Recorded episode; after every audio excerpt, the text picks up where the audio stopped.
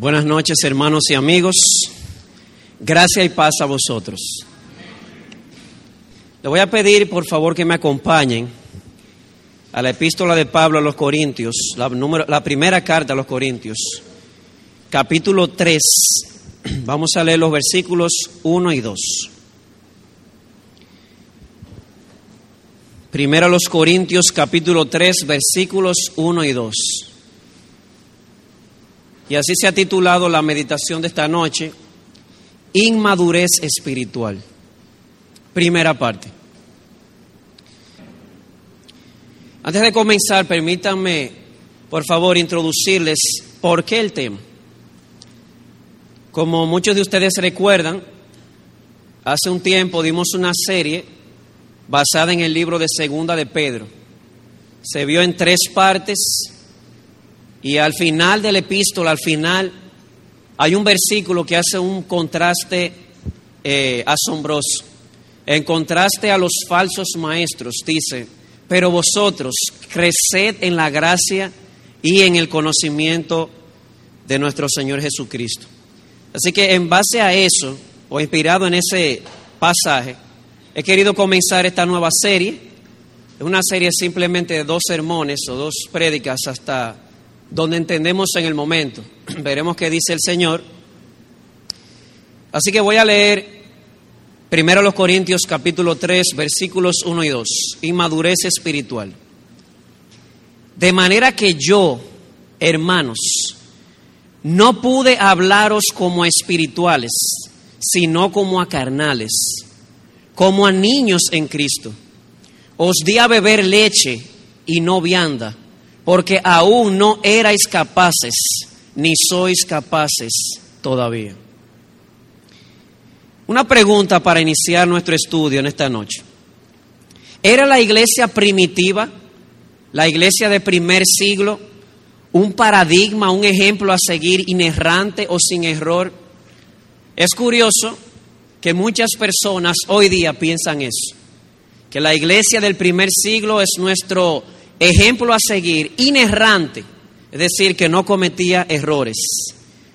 Pero cuando nosotros vamos a este libro, a esta carta, la epístola a los Corintios, una iglesia del primer siglo, vemos que esa concepción está lejos de la realidad. Divisiones, inmoralidad, conflictos, mal uso de la libertad cristiana, abusos en la cena del Señor etcétera, etcétera, etcétera. Así que no es un ejemplo a seguir inerrante. Tuvo sus errores. Mientras la iglesia esté de este lado de la gloria, siempre tendrá sus problemas, siempre tendrá sus errores. ¿Y cuál era el problema de esta iglesia? Porque, hermanos, usted va capítulo por capítulo y usted va a encontrar que en cada capítulo hay un problema diferente. ¿Cuál era el problema principal? ¿Cuál era la raíz de los problemas de esta iglesia hermana?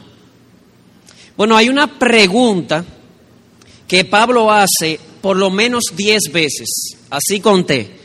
Pudiera aparecer más veces en formas parecidas. Una, una pregunta que va a través de todo el libro y que puede revelarnos cuál era el problema principal de estos hermanos. La pregunta es la siguiente. ¿No sabéis? Vuelvo y repito. Esta pregunta que está a lo largo de toda la epístola, ¿no sabéis? Pudiera ser algo más que una pregunta retórica del apóstol. Me parece que es una pregunta rayos X que revela cuál era el corazón del problema de esta hermana iglesia. A saber, ignorancia espiritual. Oigan la pregunta, ¿no sabéis? Y si usted tiene la reina Valera, dice lo siguiente, ¿o ignoráis? El problema principal de esta iglesia es que ignoraba ciertas verdades espirituales y básicas en la fe cristiana, ignorancia que frenó su crecimiento espiritual, o dicho de otra manera, ignorancia que les llevó a permanecer en inmadurez espiritual. Así que voy a repetir porque ese es el punto central de la meditación de esta noche. La pregunta no sabéis que se repite tantas veces a lo largo de la epístola. Es una pregunta rayos X que revela que el problema principal de esta iglesia que dio a luz o que parió tantos problemas entre ellos era un problema de ignorancia espiritual. Ignoraron o ignoraban ciertas verdades fundamentales de la fe que frenó su crecimiento espiritual. Y eso nos introduce seguidamente al tema principal de esta noche, la inmadurez espiritual. ¿Qué es la inmadurez espiritual? ¿Qué es? Bueno, vamos a tratar de sacar una definición funcional. ¿Qué significa una definición funcional? Vamos a ir al texto que hemos escogido, vamos a analizarlo y vamos a tratar de ver cómo opera o cómo funciona la inmadurez espiritual. Así que lo voy a leer de nuevo. Dice el texto, de manera que yo, hermanos, no pude hablaros como a espirituales, sino como a carnales, como a niños en Cristo. Os di a beber leche y no vianda, porque aún no erais capaces, ni sois capaces todavía.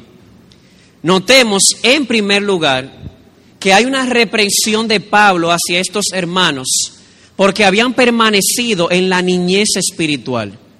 Es cierto que hay lugares en la Biblia donde se nos habla de ser como niños en un sentido positivo, pero espero que puedan notar en esta noche que aquí no es un ejemplo positivo. Él los está reprendiendo por ser carnales, así les dice. Quise hablarles como a espirituales, pero tuve que hablarles como a carnales. Así que eso es lo primero. Hay una forma en la que Pablo le quiso hablar a esta iglesia y no pudo. No pudo hablarles como a espirituales, sino como a carnales. En segundo lugar, noten que Pablo expande el significado de carnales. Él dice, no pude hablarles como espirituales, sino como a carnales. Y agrega una nota eh, que expande lo que significa carnales. Dice, como niños en Cristo.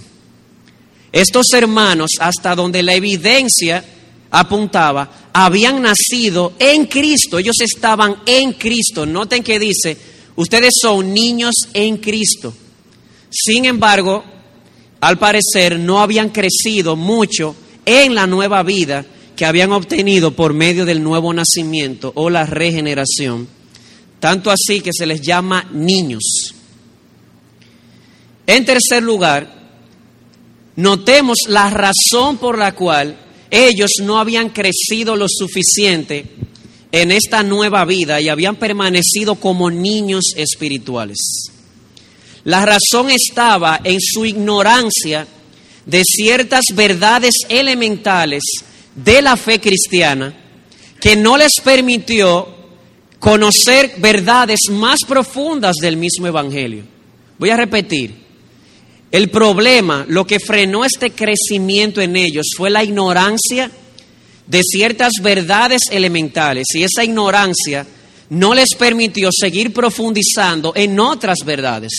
Noten el texto, os di a beber leche y no vianda, en otras palabras, le tuve que dar leche y no plátano. ¿Por qué? Porque aún no erais capaces, ni sois capaces, todavía. Es como un recién nacido. Eh, la dieta básica de un recién nacido tiene que comenzar por leche. El niño no es capaz de asimilar un plátano, a menos que usted quiere que su recién nacido se ahogue, ni siquiera dientes tiene. Pasando eso al plano espiritual, él le dice a ellos, yo quise darle viandas, carne, o contextualizando, plátano, alimento sólido. Pero cuando llegué o cuando supe de los problemas que había en la iglesia, me di cuenta que es leche lo que necesitan todavía a esta altura. Y número cuatro, una cuarta observación a partir del texto es, mire, y, quiero que noten la importancia de esto, esta inmadurez espiritual estaba afectando la vida práctica de esta iglesia. ¿Cómo, cómo?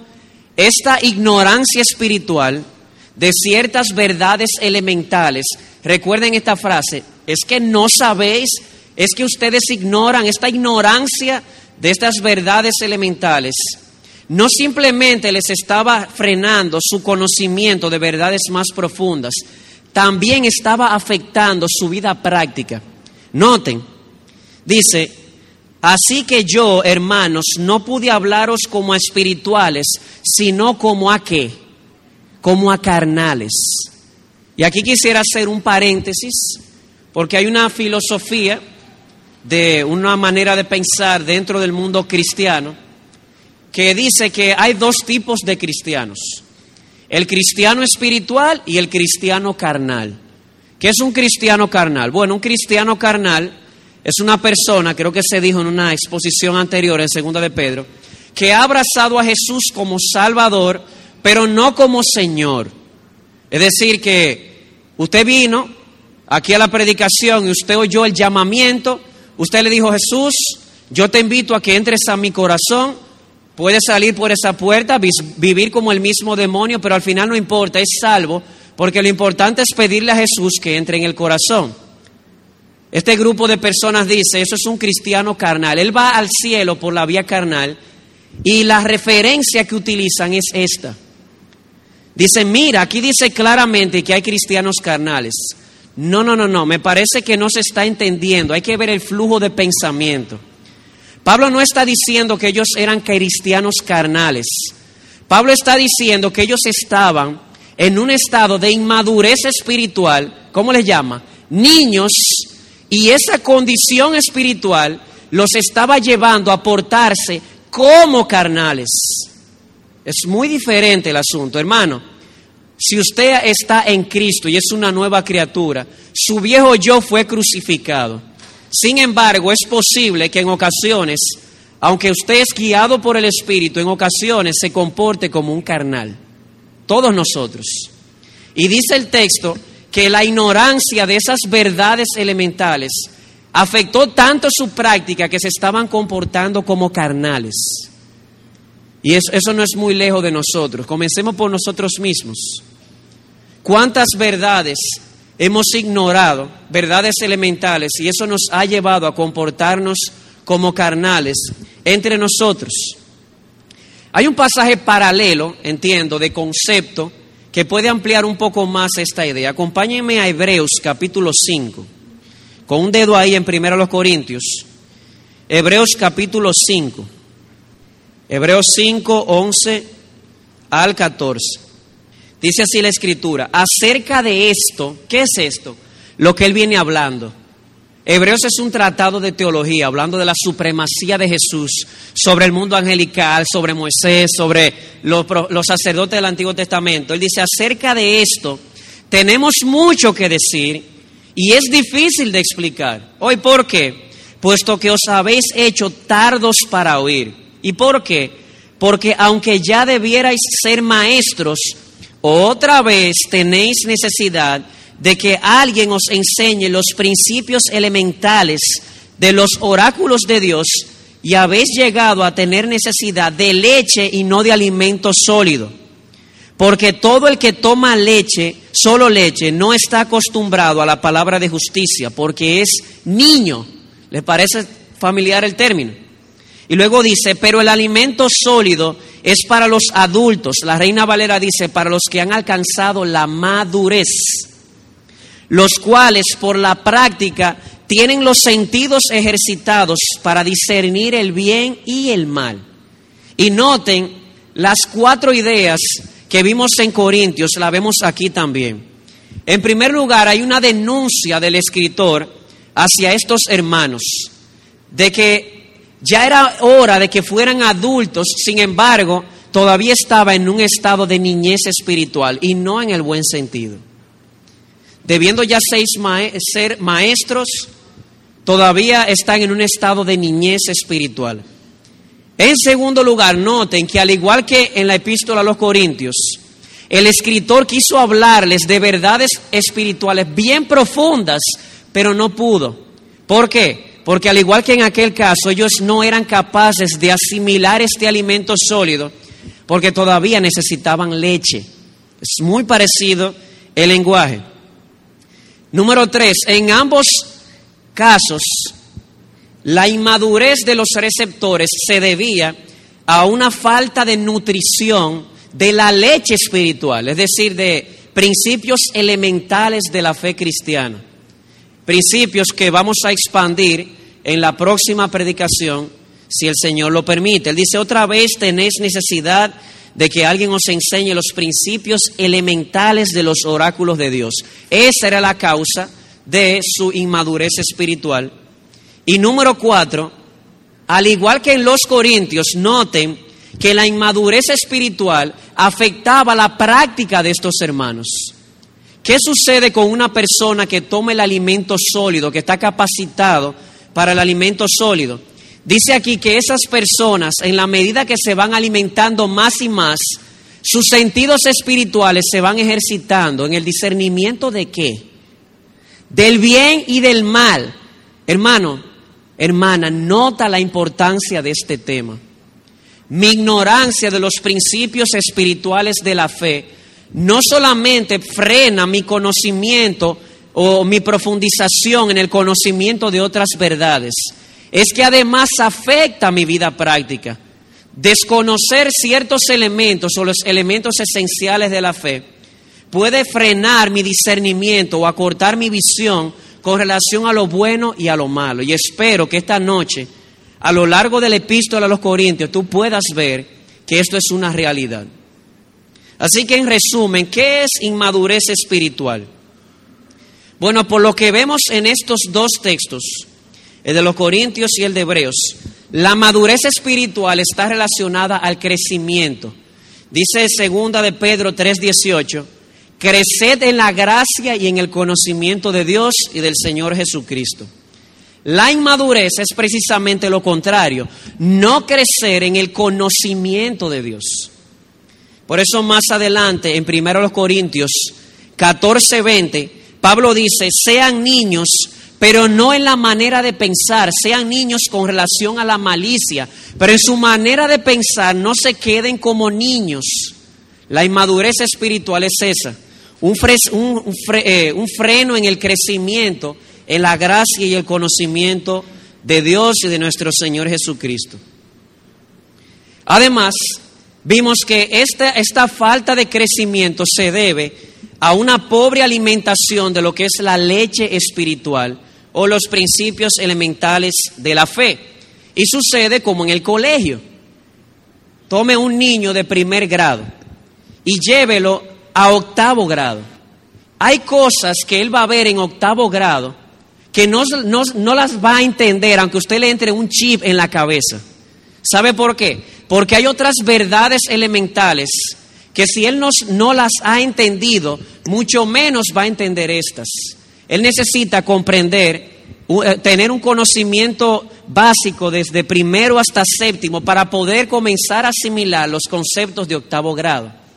La inmadurez espiritual es esto, una ignorancia, o se debe a esto, una ignorancia de las verdades elementales que no me deja conocer asuntos más profundos del Evangelio y que tienen implicaciones prácticas. Porque al final pueden llevarnos a, actuarnos, a actuar como carnales, como dice Pablo en, los primera, en primera los Corintios. Así que eso en resumen es inmadurez espiritual. Número uno, para recapitular, tiene que ver con la falta de crecimiento en el conocimiento de Dios. Número dos, se debe a una pobre nutrición de la leche espiritual. Número tres, no es algo encomiable o elogiable es algo tan dañino que puede frenarme no solamente de conocer verdades más profundas, sino también puede cegarme con relación a discernir asuntos del bien y del mal. Y aquí se levanta una segunda pregunta. La primera fue, ¿qué es inmadurez espiritual? La segunda pregunta es, ¿cómo se refleja la inmadurez espiritual en la vida de un cristiano o de una iglesia? Bueno, eso es bien sencillo, yo diría. Pudiéramos hacerlo trayendo ejemplos particulares o pudiéramos comenzar a partir del texto bíblico. Voy a, voy a preferir lo segundo.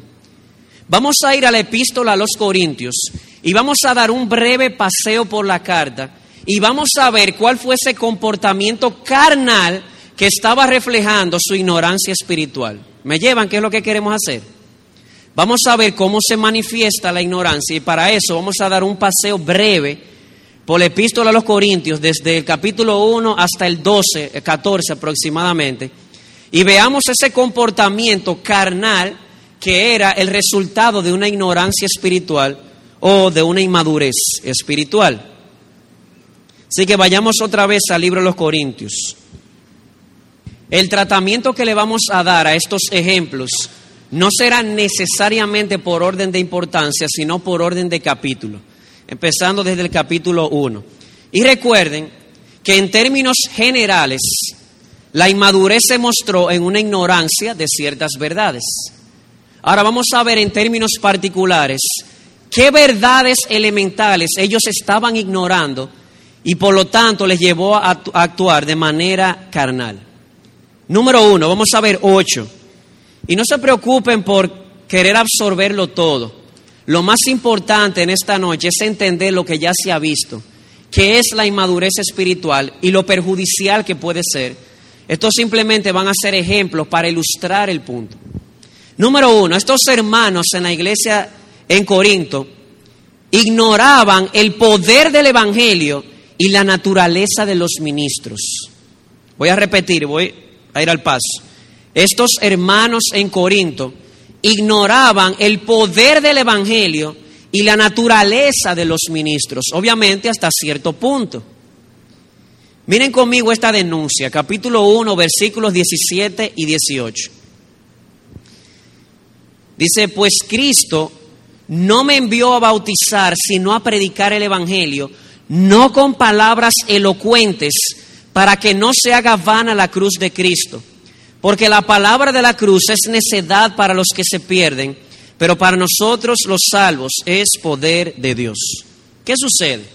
Históricamente había un grupo de personas llamada, llamados los sofistas. ¿Qué es un sofista? Para decírselo en términos sencillos, era una persona que le daba más importancia a la forma que al contenido. Una persona que literalmente se ganaba la vida pensando no en el contenido de lo que iba a decir, sino en la forma en que lo iba a decir. ¿Me llevan la idea? Personas que arreglaban principios de dicción, esta palabra, no, esta suena más poética que esto, que aquello. Y no me malentienda, no estamos diciendo que la elocuencia es mala en sí misma. No, yo creo que el predicador debe esforzarse para tratar de ser elocuente en comunicar un mensaje. Pero elocuencia no es sinónimo de ser complicado. Ese era el problema de los sofistas. Además de darle mucha mente a la forma, pensaban mucho en filosofía. En filosofía griega, dice el texto, los griegos lo que piden es filosofía, sabiduría humana. Y lamentablemente esa mentalidad se infiltró dentro de la iglesia. Ellos estaban buscando en la predicación más que el contenido, estaban buscando la forma, como si la forma y la elocuencia es quien trae el poder. Pablo dice, no, no, no, no, aunque la palabra de la cruz sea locura para el que se pierda, y si aquí hay alguien no creyente y considera la palabra de la cruz como locura, ¿sabes algo? No es la elocuencia lo que te va a mostrar el poder de Dios, es el Evangelio. Y cuando esta iglesia esperaba fluidez de palabras y no tanto el Evangelio, realmente estaban ignorando que el poder estaba en la palabra de la cruz y no en la forma. Claro, hay formas mejores y formas peores. Aquí yo, hay dos bocinas aquí delante. Yo estoy transmitiendo un mensaje. Si la bocina es defectuosa, pudiera oírse con, eh, defectuosamente, valga la redundancia. Sin embargo, si se oye bien, pudiera tener, pudiera llegar más fácil al oído del oyente. Sin embargo, el poder no fluye en la elocuencia, el, poder fluye en el mensaje. Y esta iglesia no estaba consciente del poder del Evangelio hasta tal punto que eso les llevó a hacer partidos no políticos, partidos ministeriales dentro de la iglesia. Si ustedes leen en la epístola, ustedes van a ver cómo había un grupismo de que no, yo soy de Pablo, el capítulo 1, versículo 12, no, yo soy de Pablo, no, yo soy de Apolos, no, yo soy de Pedro. Y los más espirituales decían, ah, yo soy de Cristo. Es decir, un partidismo ministerial dentro de la iglesia precisamente en base a esto. Muchos llegaron a, ¿cómo se llama?, menospreciar a Pablo, a tal punto que Pablo en el capítulo 2 dice, yo fui donde ustedes, temblando fue. ¿Por qué? Porque conocía la debilidad de esta iglesia, de que estaban más pendientes de la forma que del contenido. Y Pablo dice al final, como la, el poder no está en la forma, sino en el contenido, esta es mi resolución. Cuando fui a vosotros, hermanos, proclamándose el testimonio de Dios, no fui con superioridad de palabra o de sabiduría, pues nada me propuse saber entre vosotros, excepto a Jesucristo y a este crucificado. Punto y aparte. Si ustedes estaban esperando, dice Pablo, que yo viniera aquí a filosofar y armar oraciones bonitas, se equivocaron. Porque al final yo no quiero, dice Pablo en el capítulo 2, que la fe de ustedes se edifique en la sabiduría humana. Yo quiero que se edifique en el poder del Evangelio. Y hermanos, yo creo que esto tiene mucho para nosotros. Tal vez en esta iglesia o en otras iglesias no se da la misma forma, pero en esencia se da a veces el mismo problema. Tal vez aquí no hay un grupito diciendo, no, yo soy de Pastor Aroche, no, yo soy de Pastor Amiri, yo soy de Pastor José, de Pastor Newton, de Pastor Luis. Pero si somos sinceros, a veces decimos, ¿quién es que predica hoy? Juan José, ay, ay, ay. Hermano, yo he sabido, y digo esto con dolor, de personas que no han venido a la iglesia porque cierto predicador en particular va a predicar. Les digo algo, hermanos, con todo dolor de mi alma. Al final es el mismo error de los corintios. Más énfasis en la forma que en la esencia. Y saben algo, eso frena nuestro crecimiento. Puede ser la persona con menos dicción y si predica el Evangelio como la Escritura le enseña, tu alma va a ser edificada, tu alma va a ser transformada. Así que dejemos esa niñada, y me incluyo, de pensar, ¿quién predica hoy? Juan José, ay, ay, ay, yo no voy para allá hoy. Realmente no me gusta cómo predica. Espero que estén más atentos al que estoy diciendo que a lo que estoy predicando. Aunque eso no quita que realmente el predicador debe esforzarse, debemos esforzarnos. Porque si media iglesia se duerme cuando yo predico, realmente yo creo que debería revisarme, ¿verdad? Y tratar de mejorar en mi dicción, en mi forma de expresar, en mi forma de comunicar las ideas, pero al final debemos estar conscientes que es el Evangelio lo que transforma. Y esta iglesia cayó en ese error. Espero que nosotros no ignoremos lo que Pablo dice, el poder está en el Evangelio, no en la forma. Número dos, ¿qué otra cosa ignoraba esta iglesia? ¿Qué les llevó a comportarse de una manera carnal? Bueno, estas personas ignoraban hasta cierto punto el poder que tenía el pecado y también cómo opera la misericordia. ¿Cómo, cómo, cómo? Estas personas o esta iglesia ignoraba hasta cierto punto el poder que tenía el pecado y la manera en que obra la misericordia con relación al pecado. Miren conmigo el capítulo 5, versículo 6.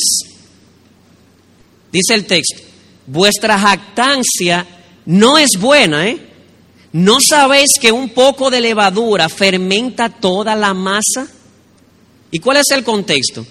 Oh, que en esta iglesia Pablo se enteró de que había una tolerancia, una tolerancia no sana.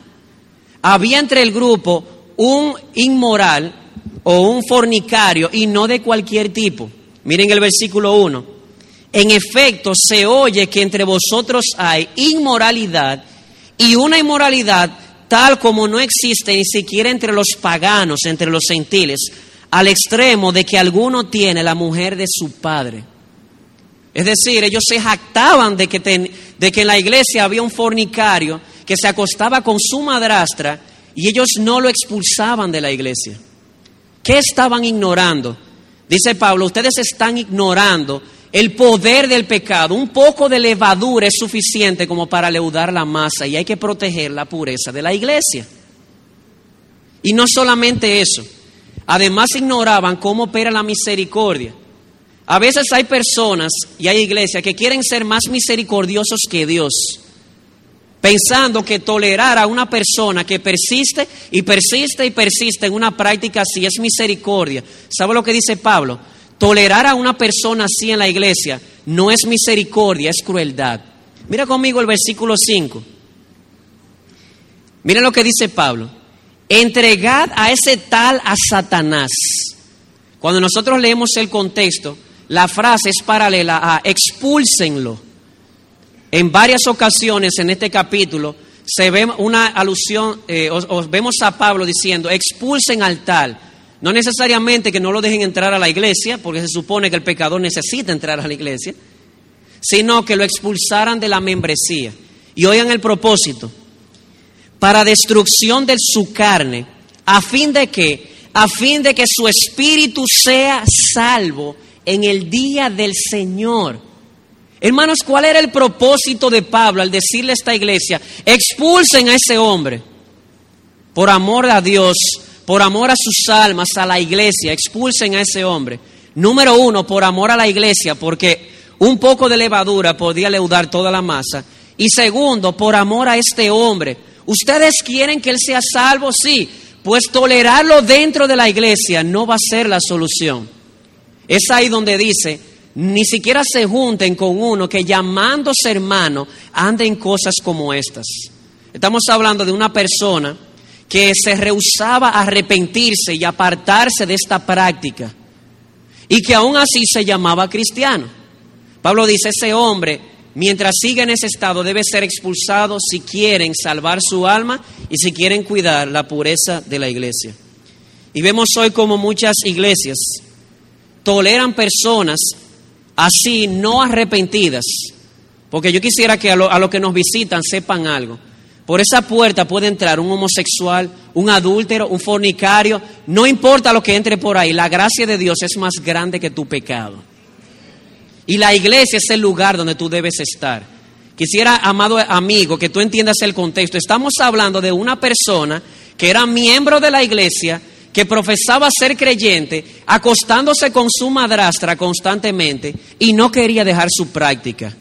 No era bueno para la iglesia, no era bueno para su alma que permaneciera ahí. Así que ignoraban el poder que tenía el pecado de infiltrarse, ignoraban la naturaleza de la misericordia. Entendían que era más misericordioso dejarlo ahí que expulsarlo. Cuando Pablo dice no, eso le estará dando una falsa señal. Él creerá que él es creyente cuando sus frutos dicen que no lo es. Si queremos salvarlo, debe ser expulsado. Así que van dos. Ignorancia con relación al poder del Evangelio y la naturaleza de los ministros. Segundo, ignorancia con relación al poder del pecado y de la naturaleza de la misericordia. Número tres, estos hermanos ignoraban su papel o el papel que tendrían en el juicio final con Jesús. Miren conmigo más adelante en el capítulo 6, versículos 2 y 3 ignoraban su papel con relación a lo que harían con Cristo en el día del juicio final. Y ustedes van a ver cómo esto es mucho más práctico de lo que pensábamos. La doctrina siempre es práctica. Dice, o no sabéis, ahí está la frase, no sabéis que hemos de juzgar, eh, o no sabéis que los santos han de juzgar al mundo. Y si el mundo es juzgado por vosotros, ¿no sois competentes para juzgar los casos más triviales? ¿O no sabéis que hemos de juzgar a los ángeles? ¿Cuánto más asuntos de esta vida? Y usted dirá, ¿y eso es esencial? Así lo dice la Escritura. Estas personas ignoraban que un día ellos serían manifestados con Cristo y junto con Cristo iban a juzgar el mundo. Hermano, yo espero que tú no ignores esta verdad. ¿Por qué? ¿Cómo se manifestó esa ignorancia? O en un mal uso, o vamos a decir de esta manera, un mal manejo de los pleitos entre ellos. Miren el versículo 1. ¿Se atreve alguno de vosotros cuando tiene algo contra su prójimo a ir a juicio ante los incrédulos y no ante los santos? Pablo estaba indignado. Yo no puedo creerlo. Hay un litigio entre dos hermanos, hay un pleito por un asunto de dinero, la palabra litigio por lo general tiene esa connotación, y van a un tribunal humano no creyente y pleitan delante de él mientras el nombre de Cristo es blasfemado y el testimonio de la iglesia está ensuciado. Es decir, ¿cómo es posible? Nosotros vamos a juzgar el mundo. Ustedes ignoran eso. Y ni siquiera podemos resolver un conflicto tan sencillo como este. ¿Cuál era la, la, petición de Pablo, la dirección que Pablo les daba? Por favor, que no haya insensibilidad en el pueblo de Dios, que se levante aunque sea un espiritual, que vea lo que está sucediendo y trate de mediar entre esos dos hermanos. Miren el versículo 5. Para vergüenza vuestra lo digo, ¿acaso no hay entre vosotros algún hombre sabio que pueda juzgar entre sus hermanos? ¿Cómo es posible que vamos a juzgar el mundo, al mundo incrédulo, y aquí de este lado de gloria los incrédulos toman decisiones con relación a la coinonía entre los creyentes, a la comunión? Debería ser suficiente entre nosotros resolver nuestros conflictos. Y si no lo resolvemos, busquemos a una persona dentro del reino de Dios. Nosotros juzgaremos el mundo y a los ángeles. Así que una niñada espiritual más en esta iglesia y aún en nosotros es esta, que no resolvemos nuestros conflictos entre nosotros. Y a veces se nos llena la boca agua diciendo, vamos a, vamos a juzgar el mundo y no somos capaces de resolver un conflicto entre nosotros. Y aquí quisiera traer un paréntesis. Hermano, yo no quisiera que tú sientas que es palo y palo, pero realmente ese es el espíritu de la carta. Y además quiero que sepas que me veo a mí retratado en todo esto. ¿Cómo es posible, hermano, que entre nosotros no podamos enfrentar a un hermano directamente, sino querer usar a un pastor como intermediario? El pastor debe ser buscado cuando el conflicto entre las dos personas no ha sido resuelto. Me refiero a que en ocasiones echamos una pregunta en la caja de ofrendas o una nota. Anónimo, comienza así. O vamos a dejarlo para el final. La hermana fulana o el hermano fulano anda, anda en malos pasos. Por favor, vayan donde ella. Anónimo. Los pastores no vamos a atender esa solicitud si primero usted no va eh, maduramente donde su hermano, lo enfrenta y si no oye, entonces busca otro testigo. Hermanos, nosotros vamos a juzgar al mundo. Vamos a juzgar al mundo. No es posible entre nosotros. Bueno, es posible. Y lo vemos diariamente. Y comienzo conmigo. Debemos entender que vamos a juzgar el mundo. Tratemos asuntos triviales y livianos como este entre nosotros. Entre nosotros. Y si no es posible, un espiritual entre nosotros que medie para que el nombre de Cristo no sea blasfemado entre los gentiles. Así que van tres, y lo voy a ir repitiendo. Ignorancia en cuanto al poder del Evangelio. Ignorancia en cuanto al poder del pecado y de la naturaleza de la misericordia. Número tres, ignorancia en cuanto al papel de nuestro en el día del juicio. Número cuatro, Ignorancia en cuanto al estatus como miembros del cuerpo de Cristo. Voy a repetirlo. Ignorancia en cuanto al estatus como miembros del cuerpo de Cristo. Miren conmigo el capítulo 6, versículo 15. Una vez más la pregunta, rayos X, ¿o no sabéis eh, que vuestros cuerpos son miembros de Cristo? Hermano, ¿tú sabías que tú eres miembro del cuerpo místico de Jesús? Eso es lo que está diciendo. Y como tal, tú eres templo del Espíritu Santo. El Espíritu Santo mora dentro de ti. Versículo 19. Dice, o no sabéis, una vez más, que vuestro cuerpo es templo del Espíritu Santo que está en vosotros, el cual tenéis de Dios y que no sois vuestros. Aquí está otra ignorancia de esta iglesia. Ignoraban hasta cierta medida que ellos pertenecían al cuerpo de Cristo y que por lo tanto eran templo del Espíritu Santo. ¿Y saben cómo se manifestó esa ignorancia? Es asombroso ver hasta dónde nos puede llevar la ignorancia espiritual. Hermanos, a fornicación. A fornicación de hermanos de la iglesia en Corinto acostándose con prostitutas Miren conmigo los versículos 15 y 16. ¿No sabéis que vuestros cuerpos son miembros de Cristo?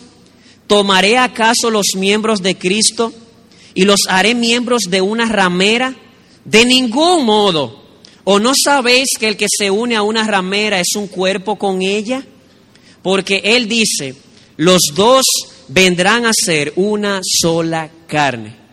Y yo espero, hermano y hermana, que tú veas ahora a dónde puede llevar la ignorancia espiritual, el no crecer en el conocimiento de la verdad. Personas que se acostaban con prostitutas dentro de la iglesia porque ignoraban una verdad tan esencial como esta, que nuestros cuerpos son templo del Espíritu. Y usted dirá, bueno, pastor, pero aquí no se ve eso. Bueno, gracias a Dios que en nuestra cultura eso no es tan común. Se podrá ver, pero no es tan común. Pero acuérdate que el punto es, nuestros cuerpos son templo del Espíritu Santo. Por lo tanto, dice Pablo más adelante, huid de la fornicación. Cada vez que yo me expongo a una página pornográfica y a ciertas prácticas que no son ordenadas por Dios o que son prohibidas y adictivas, ¿no es eso fornicación? Y vuelvo y repito, amado hermano, yo no quisiera que tú sientas que estoy simplemente apaleando, es algo que aplica a todos nosotros. Esta verdad, esta verdad, y voy a hablar con el corazón en la mano, hablando yo pensando como joven, soltero, yo la sabía y la recitaba, pero el día en que yo comprendí lo que significa el Espíritu Santo, Santo morando en mí, se acabaron estas prácticas. No estamos diciendo que no hay luchas, simplemente quiero ilustrar cómo el estar conscientes de esto me puede llevar a una mejor vida práctica. Enciende mi sentido con relación a lo bueno y a lo malo. Es que yo soy templo del Espíritu Santo. Como pasó con un hermano. Era adicto al cigarrillo adicto al cigarrillo y era cristiano. Y un día alguien le dijo esto, yo creo que vas a tener que dejarlo, lo tuyo es una adicción. Y él se queda en el aire. Cuando lo llevó a, este texto, se acabó la adicción. Pueden ver, hermanos, cómo llegar a una comprensión de estas verdades profundas puede frenar en seco ciertas prácticas pecaminosas como esta. De modo que no pasemos por alto esto de la ignorancia espiritual o de la inmadurez. Además, número cinco, esta iglesia mostró también ignorancia en cuanto a la naturaleza del verdadero conocimiento. Esta iglesia estaba en ignorancia con relación a asuntos del verdadero conocimiento. ¿Cómo así? Miren conmigo el capítulo 8, versículo 1. Dice el texto, en cuanto a lo sacrificado a los ídolos, sabemos, sabemos que todos tenemos que conocimiento. Todos tenemos conocimiento. Pero ¿qué sucede? Hay una denuncia que Pablo hace a lo largo del capítulo. Cuando yo no he logrado comprender que mi conocimiento de Dios debe obrar a través del amor, mi conocimiento es incompleto y por lo tanto hay ignorancia. Voy a repetir. A veces, y esto se da mucho entre nosotros los reformados, ¿eh? nos creemos la última Coca-Cola del desierto, que lo sabemos todo con relación a la teología, y a veces se nos olvida que ese conocimiento que ha llenado nuestra cabeza debe obrar por medio del amor. Y cuando ignoramos eso, nuestro conocimiento no es completo. Miren el versículo 2 y confírmenlo. Si alguno cree que sabe algo, no ha aprendido todavía como debe saber. ¿Lo ves? Porque un conocimiento que no obra a través del amor, dice más en el versículo 1 más atrás, es un conocimiento que va a envanecer o va a producir orgullo en la persona. ¿Y cuál es el contexto? Una vez más, habían personas dentro de la iglesia que antes de venir a los pies de Cristo, comían, eh, comían comida sacrificada a los ídolos. Se convierten de los ídolos a Cristo. ¿Qué sucede? Hay personas dentro de la iglesia que ellos dicen que un ídolo no es nada. Para mí, ¿qué es un ídolo? Nada. Yo sé, ahí viene el conocimiento, que hay un solo Dios. Así que yo voy a, a comer de esta carne, porque al final yo sé que para mí ese ídolo no significa nada. Para mí solamente hay un Dios. Y Pablo dice, es verdad. Para nosotros un ídolo nada es. Sin embargo, ¿qué sucede? Que cuando yo tengo una actitud así, o vamos a decir, es posible tener ese conocimiento pisoteando la conciencia de los hermanos más débiles. Miren, por ejemplo, el versículo 7. Dice, sin embargo, no todos tienen este conocimiento, sino que algunos, estando acostumbrados al ídolo hasta ahora, comen alimento como si éste fuera sacrificado a un ídolo y su conciencia, siendo débil, se mancha.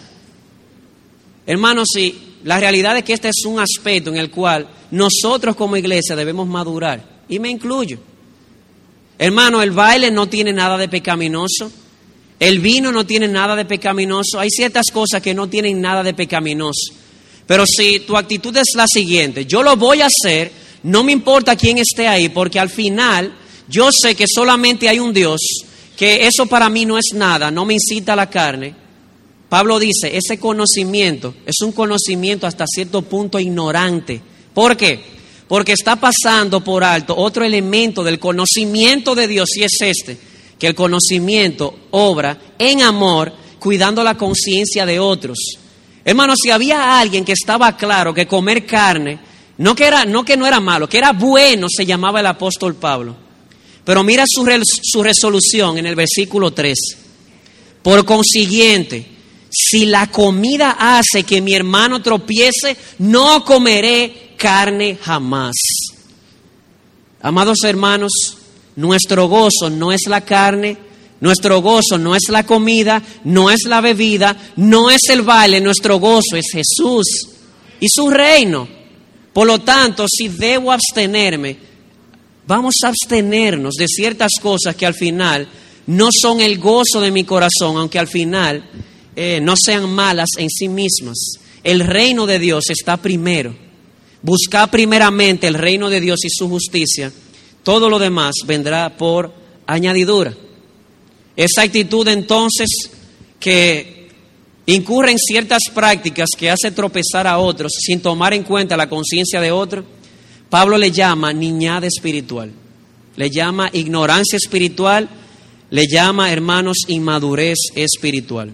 Así que a veces nos creemos maduros por cierto conocimiento y la realidad es que nos estamos comportando como inmaduros. Que el Señor nos ayude. Además, hay otra cosa que estos hermanos ignoraban. Van cinco, esta es la número seis y ya falta poco.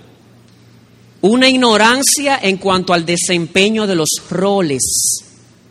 ¿Cómo, cómo? Una ignorancia en cuanto al desempeño de los roles dentro de la iglesia y en el hogar. Miren conmigo en el capítulo 11, versículo 3. Miren la misma pregunta, pero vista desde otra óptica. Pero quiero que sepáis, es otra manera de decir, yo no quiero que ignoren, por favor, que, que la cabeza de todo hombre es Cristo y la cabeza de la mujer es el hombre y la cabeza de, y la cabeza de Cristo es Dios. Es decir, la cabeza del varón es Cristo, el varón es la cabeza de la mujer. Pablo dice, yo quiero que ustedes sepan, no quiero que ignoren esto. Al parecer lo estaban ignorando y eso se manifestó en una práctica no correcta con relación al, a los roles dentro de la iglesia. Y aquí viene un tema un poco controversial, discutido, pero quiero llevarles al punto central. ¿Qué es lo que está sucediendo en el contexto? Habían, habían mujeres profetizas dentro de la iglesia. ¿Qué sucede? Al ser una profetisa, cuando le llegaba un mensaje de Dios, ella debía comunicarlo a la iglesia, no podía callarlo. ¿Qué le dice Pablo? Como el varón es la cabeza de la mujer, a la mujer que cuando va a decir ese mensaje, que se cubra la cabeza con un velo. ¿Por qué? Más adelante dice, creo que en el versículo 8, vamos a ver, el, el 10 dice, por tanto, la mujer debe tener un símbolo de autoridad sobre su cabeza. En otras palabras, en esta cultura, el velo en la cabeza era un símbolo de que la mujer estaba bajo autoridad. Y él dice, miren, cómo se manifiesta la práctica, todo hombre, versículos 4 y 5, que cubre su cabeza mientras oro profetiza, deshonra su cabeza, que es Cristo. Y luego agrega, pero toda mujer que tiene la cabeza descubierta, mientras oro profetiza, deshonra su cabeza. ¿Quién es su cabeza? su marido. En otras palabras, había ciertas dificultades con el manejo de los roles. Por eso es que en el capítulo 14 Pablo dice, no permito a la mujer enseñar ni ejercer dominio sobre el varón. Había un problema aquí adentro en cuanto a los roles. Y se estaba manifestando de esa forma. Así que lo, lo del velo, hermanos, así lo vemos, así lo entendemos, era simplemente una manifestación de esa cultura de que la mujer estaba bajo el dominio del varón, de su cabeza. Ahora, aunque no utilizamos el velo, hay algunas iglesias que lo hacen, no tenemos problema con eso. Pero ahora, aunque no utilicemos el velo culturalmente aquí, el principio permanece en pie. El varón es la cabeza de la mujer, la mujer debe estar sujeta a su marido. Y hermanas, yo no quisiera que ustedes sientan que esta pedra va para ustedes. ¿Saben algo? Yo creo que esta pedrada comienza con los hombres. En el versículo 4 dice, todo hombre que se cubre la cabeza está afrentando a su cabeza, que es Cristo. Él es la autoridad. ¿Qué es eso de ponerse una seña de autoridad en cuanto a su mujer? Eso es en contra de lo que Cristo ha establecido. Y hermanos, quisiera decir con dolor que hay algo que puede, aunque no justifica lo que estamos viendo en muchas iglesias, lo explica, como dice el pastor Aroche. ¿Por qué este movimiento de tantas mujeres predicando, pastoras, dentro de las iglesias? Porque los hombres no están tomando la, iniciativa, no están asumiendo su rol en la iglesia y en la casa. Y dice Pablo, aquí hay un comportamiento medio carnal. ¿Qué? el hombre no está asumiendo su rol de amante protector y de cabeza, porque no es una cabeza para pisotear. Como decía Matthew Henry, la mujer fue tomada de una costilla del hombre, no de la cabeza para que ella lo gobernara, él es su cabeza, tampoco de los pies para que él la pisoteara, fue de una costilla, es debajo del brazo para que él la protegiera, cerca del corazón para que él la amara. Y algunos no estaban cumpliendo con ese rol, y eso hizo que algunas mujeres se alborotaran allí. Y aquí quisiera decir algo que, para, que podamos aterrizar un poquito más el concepto. En nuestra academia, en el programa sabatino, se graduaron de 18, la, más de la mitad fueron hermanas. Y una hermana que yo le estaba compartiendo eso me dijo, eso es peligroso. Y yo le dije, ¿en serio? Pero yo veo lo contrario.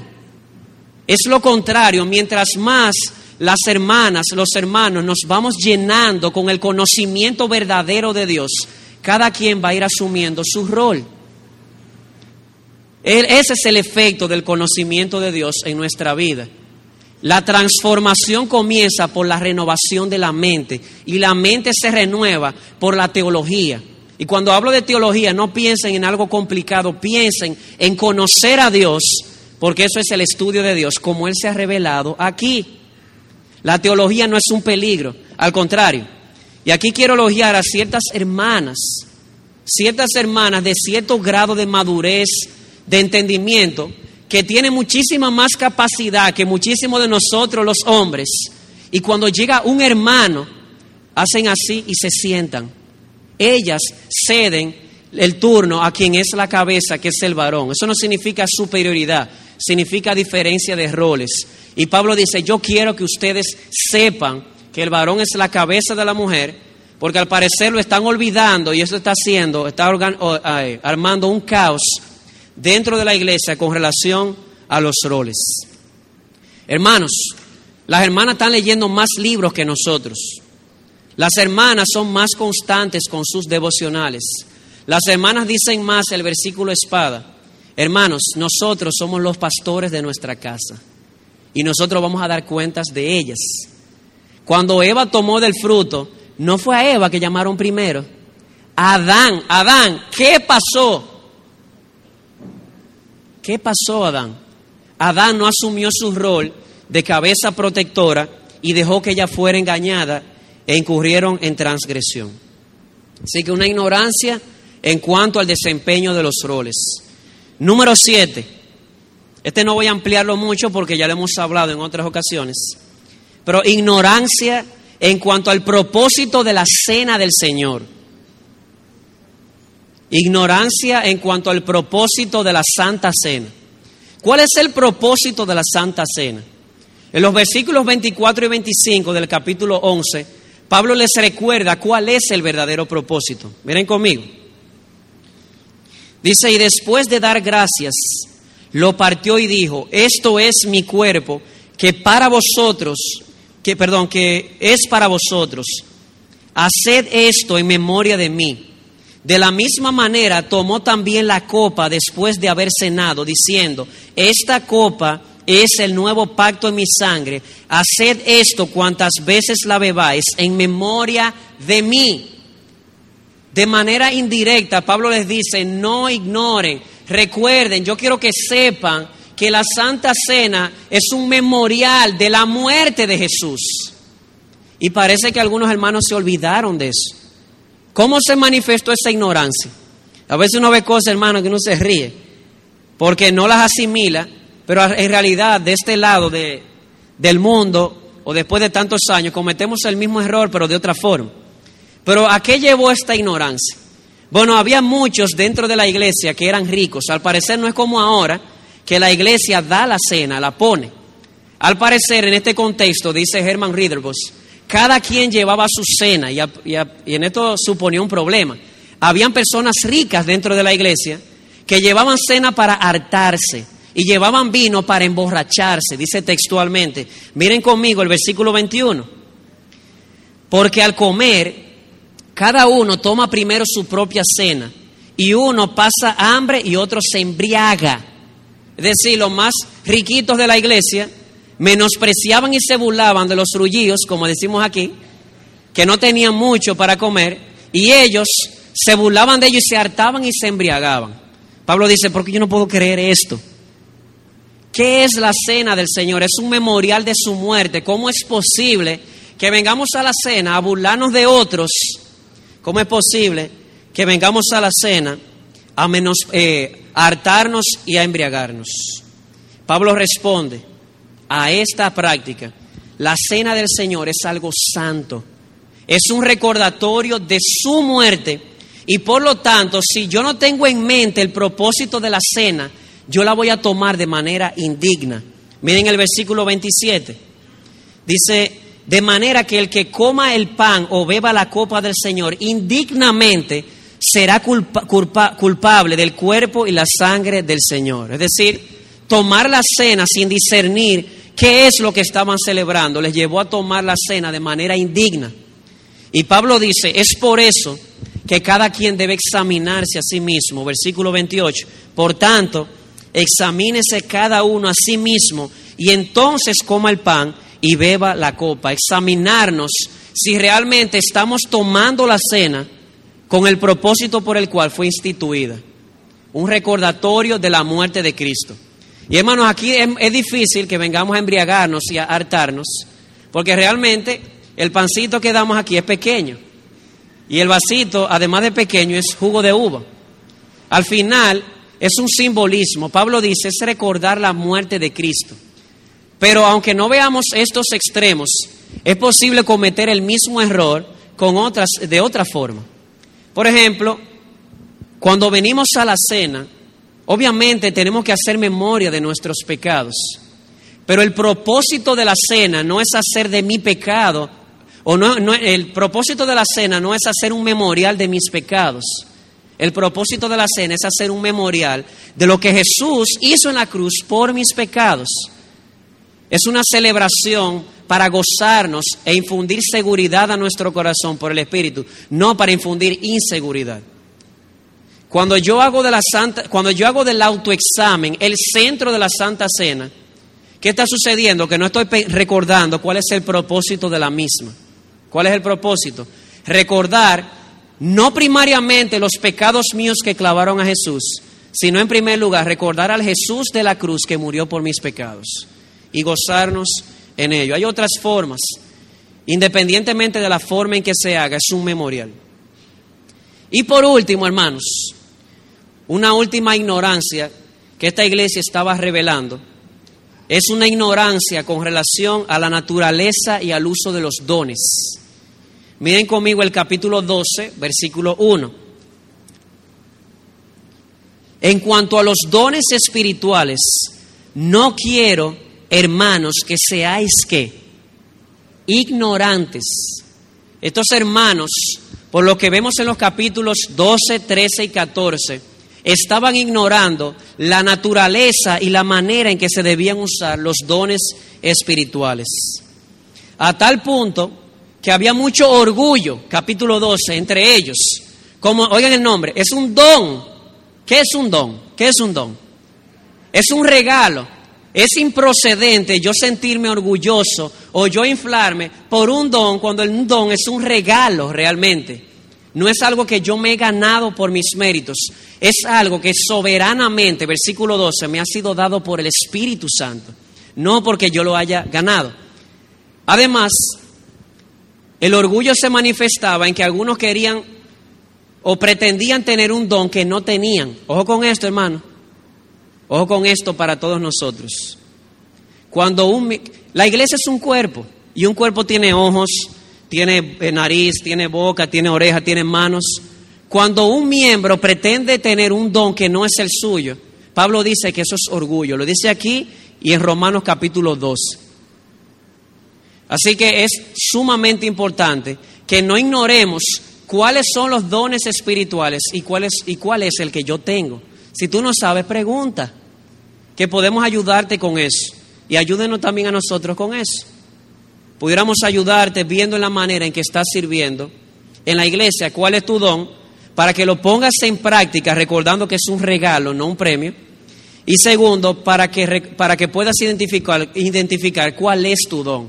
Es que, pastor, realmente mi don es muy poco visible. Yo quiero uno más visible. Mira lo que dice Pablo en el capítulo 12 con relación a eso. Si tu preocupación es que tu don es muy poco visible, miren lo que dice Pablo al respecto. un segundito, no estoy viendo bien, me faltan los lentes. Versículo 22. Oye esto, hermano. Si te angustia pensar que tu don es muy poco visible, primero recuerda que es un don que no merecías. Segundo, recuerda, versículo 22, por el contrario, la verdad es que los miembros del cuerpo que parecen ser los más débiles son los más necesarios. Y aquí quiero decir algo agradeciendo a esta iglesia. La razón por la cual muchas veces los predicadores podemos pararnos aquí y compartir lo que hemos aprendido es por lo que muchos hermanos hacen aquí que no se ve. Esto fuera imposible en un sentido si no fuera por el trabajo de aquellos miembros que parecen más débiles regocíjate, amado hermano, tienes un don. Y le voy a poner, y, le voy a poner un ejemplo de esto. Eh, y aquí quiero decirlo con cuidado porque se trata de mi mamá. Mi mamá que es muy tímida y cosas. ¿Dónde está ella? Anda por ahí. Mírala allí. Ella me dice que, ella no tiene dones. Y usted se equivocó, usted tiene dones. Y yo quiero que usted pase de, de vez en cuando en cuna y la vea cuidando niños. Y yo quiero que ustedes sepan, hermano, que aquí se puede predicar y no tenemos una bulla de recién nacido, porque hay hermanas que están cuidando a los bebés allá abajo y predicándole el Evangelio a su edad. Los miembros que parecen más débiles son sumamente necesarios. Así que hermanos, una nota de consuelo y de gratitud. Gracias. Que el Señor te siga usando donde Él te ha puesto. Además, Pablo agrega que en el, en el capítulo 13, que estos hermanos, por esta ignorancia, usaban los dones sin amor. Y es aquí donde él dice, mira, de nada valen todos los dones. más, tú pudieras hablar en una lengua angélica, capítulo 13, versículo 1, pero si no tiene amor, de nada sirve. Conocer la naturaleza de los dones, el propósito de ellos debería llevarnos a ver que deben ser usados en amor, no para inflarnos a nosotros mismos. Y capítulo 14 él, muestra cómo por la ignorancia estos hermanos usaban sus dones de una manera desordenada. Habían 15 hermanos en la iglesia que hablaban en lengua. Todo, el mundo quería hablar al mismo tiempo. ¿Qué problema? Dice Pablo, primero, que hay un intérprete, porque si entra alguien aquí y los ve hablando así, ¿no dirá, ¿no dirá que estáis locos? Segundo, el propósito de los dones es edificar. Por lo tanto, si no se entiende, cállese. Así dijo Pablo literalmente. Si no hay un intérprete, hable para usted solo. Simplemente estoy tomando el punto para ilustrar. Y si hay intérprete, que hable uno a la vez. Eso es lo que significa decentemente y en orden, en el contexto. Significa cada uno a la vez para que se pueda entender, porque si no hay entendimiento no va a haber edificación. Así que, amados hermanos, hemos hecho un recuento un poco rápido de cómo se manifestó la inmadurez espiritual en esta iglesia. Ellos ignoraban ciertas verdades que les llevó a comportarse como carnales. Ignoraban en primer lugar la naturaleza del poder del Evangelio. Ignoraban, por otro lado, el poder del pecado y cómo obra la misericordia. Ignoraban el papel que tendrán los cristianos en el día del juicio. Ignoraban cuál era su estatus como parte del cuerpo de Cristo. Ignoraban cuál, era la, cuál es la naturaleza del verdadero conocimiento, un conocimiento que obra en amor. Ignoraban cuál era el desempeño de los roles dentro de la iglesia y la casa. Ignoraban cuál era el propósito de la cena del Señor. Ignoraban cuál era la naturaleza y el uso de los dones. En conclusión, ¿dónde estaba el problema de su falta de crecimiento? Ignorancia espiritual. Y Pablo concluye eh, el capítulo 14, donde están las reprensiones, concluye de esta manera. Si alguno piensa que es profeta o espiritual, reconozca que lo que os escribo es mandamiento del Señor. Concluye toda esta parte de esa manera. Así que algunas conclusiones prácticas ya para terminar, unas aplicaciones. Nota, amado hermano, nota que la inmadurez espiritual o ser un niño en Cristo en este sentido no es una virtud, es algo altamente peligroso. Tan peligroso como para llevar una persona a la fornicación, tan peligroso como para llevar una persona a abusar de la mesa del Señor, tan peligroso como para llevar una persona a no resolver sus conflictos entre ellos mismos, creciendo así raíces de amargura. Esto es urgente. Y si se van al pasaje a los hebreos que vimos al principio, ustedes podrán notar, espero traerlo en el próximo mensaje, que la inmadurez espiritual, vista desde una perspectiva humana, es una antesala a la apostasía. ¿Cómo? Después que ha dicho todo eso que vimos en el capítulo 5, dice así en el capítulo 6, porque, argumentando sobre lo anterior, anterior, es imposible que los que una vez fueron iluminados y cayeron otra vez o recayeron, sean renovados para el arrepentimiento.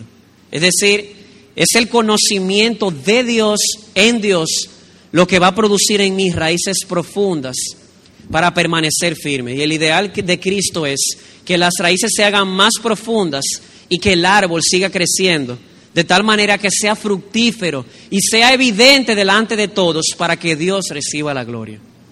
Así que, amados hermanos, nuestra oración es esta, que nuestra mente sea cada día llena del conocimiento de Dios. Como dice Pablo en Romanos 12, capítulo, eh, capítulo 12, versículo 2, transformaos tiene que ver con lo que yo hago externamente. ¿Por medio de qué? De la renovación del entendimiento. ¿Y cómo se renueva el entendimiento? Estamos en Romanos 2. Pablo dice, dale una chequeadita a los primeros 11 capítulos y la doctrina de la justificación por la fe. Es el conocimiento de Dios lo que va a alimentar mi mente de manera espiritual y eso se va a manifestar en lo externo. Y a ti, amado amigo, ah, perdón, antes del amado amigo, usted dirá, pastor, pero usted ha hablado de crecer, pero ¿cómo yo puedo crecer? De eso se trata el segundo, la segunda parte. Siguiendo consejos de personas más sabias, quisimos traer este, el más fuerte, delante, y en un solo sermón alguien me dijo, por favor, no lo de Pablo en dos sermones, nada más uno solo. Quiero que sepa que los Pablos han sido para todos. Me siento bastante humillado.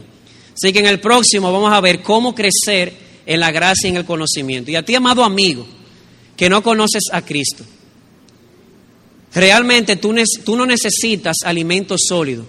Tú no necesitas comprender ciertas cosas profundas. Eso vendrá después hay algo que tú necesitas ahora. Y es el primer elemento de la leche espiritual. Y no es nada complicado, déjame decirte. Cree en el Señor Jesucristo y serás salvo. Y a la hora que te entregues a Jesús y Él sea tu Salvador y Señor, tu mente comenzará a ser renovada por su verdad y esa verdad renovando tu mente te santificará y te llevará a entender cosas más profundas del Evangelio. Pero eso no puede suceder si no das el primer paso. Lo más importante aquí es que el Espíritu esta noche abra tus ojos y tú puedas ver que no importa el tamaño de tu pecado, hay perdón en la cruz del Calvario.